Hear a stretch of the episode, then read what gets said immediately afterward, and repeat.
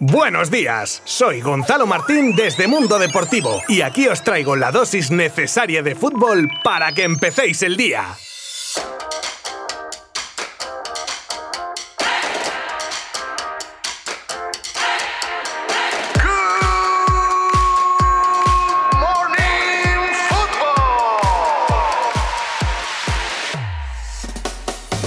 Pues nada, que si toda la vida se ha dicho que la afición del Atleti es una sufridora, los colchoneros se están empeñando últimamente en corroborarlo. En cada jornada la presión de no fallar es cada vez mayor, y si los rivales no fallan, pues más todavía. En la lucha por la liga, el Atleti vuelve a ceder puntos tras otro empate contra el Getafe que deja a 6 puntos al Madrid, que ganó in extremis one more time al Elche y que podría dejar al Barça ya a solo 4 puntos si consigue hoy la victoria ante el Huesca, cosa que puede ser más que probable. Ojo, respetos al máximo en ese aspecto, pero el Huesca, y jugándome un buen rejonazo en redes sociales y al final saca algo del partido de mañana, no tiene consigo ni las estadísticas. Es más, con estas en la mano el Huesca ha recibido 16 goles en sus dos visitas a Barcelona, pero ahora ya, volviendo al planeta de la realidad y de la cordura, que tenga cuidado el Barça, que aunque colista, el equipo ostense es un rival muy correoso que puede sacarte los colores como no estés concentrado y al 100%. Y así lo ha expresado Kuman en rueda de prensa, llamando a la prudencia y a la mentalización del equipo hoy para seguir en la pelea por el título de liga. Todo esto será a partir de las 9 de la noche, partido del que te informaremos minuto a minuto desde la web de Mundo Deportivo, como no podía ser de otra manera.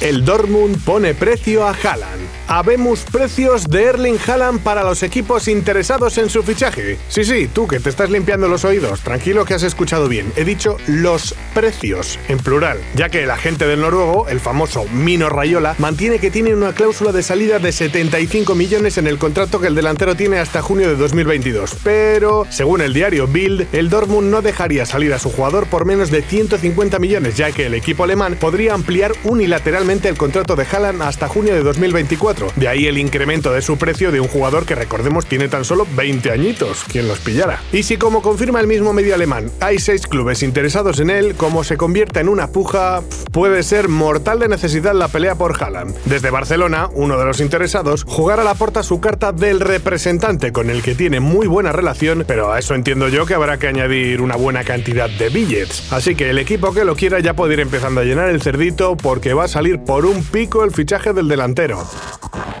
Cristiano manda un mensaje a sus haters. Hat trick al Cagliari. Es lo que tiene cuando provocas a un jugador con el carácter de Cristiano. Después de la eliminación de la Juve en Champions, al portugués le han dado hasta en el cielo de la boca, si se me permite la expresión. Y Cristiano ha sacado su raza y orgullo y ha respondido a esas críticas con lo que mejor sabe hacer, que es con goles. Un hat trick, concretamente. Y no fue póker de goles por, por muy poco. Empezaba el partido contra el Cagliari y Cristiano salió enfurecido, deportivamente hablando. Y ya en el minuto 10 marcaba el primero. 15 minutos después marcaba el segundo de penalti y sin que el Cagliari se hubiese repuesto del doblete, en el 32 soltaba un zapatazo que acabó en la escuadra para firmar su hat-trick con una celebración con dedicatoria a sus haters, llevándose la mano a la oreja, como diciendo, ¿ahora qué, eh? ¿Qué decíais de mí? Porque solo oigo silencio las opciones de Zidane para suplir a Casemiro ante el Atalanta. El Madrid se juega media temporada en el partido de vuelta de octavos de Champions y lo va a hacer sin quizás su jugador más determinante y más en forma. Y no es otro que Casemiro, que se perderá el choque por acumulación de tarjetas. A priori, la vuelta de Valverde resolvería la papeleta, al menos en lo táctico al ser pieza por pieza. Pero como el uruguayo está cogiendo ritmo tras la salida de una lesión, Zidane podría optar por poblar más el centro del campo con hasta cuatro jugadores, incluyendo a Isco, o jugar con tres centrales, visto que con el buen momento de Nacho y Barán y la vuelta de Ramos podría ser una buena medida para aliviar el centro del campo. En cualquier caso, la baja del brasileño que tiene que afectar lo menos posible al Madrid, ya que se juega a acceder a unos cuartos de Champions que no pisa desde 2018 el gol del año. Rabona con caño incluido de la mela. Increíble, asombroso, bárbaro, inverosímil, sorprendente, prodigioso, portentoso. Y así me podría tirar.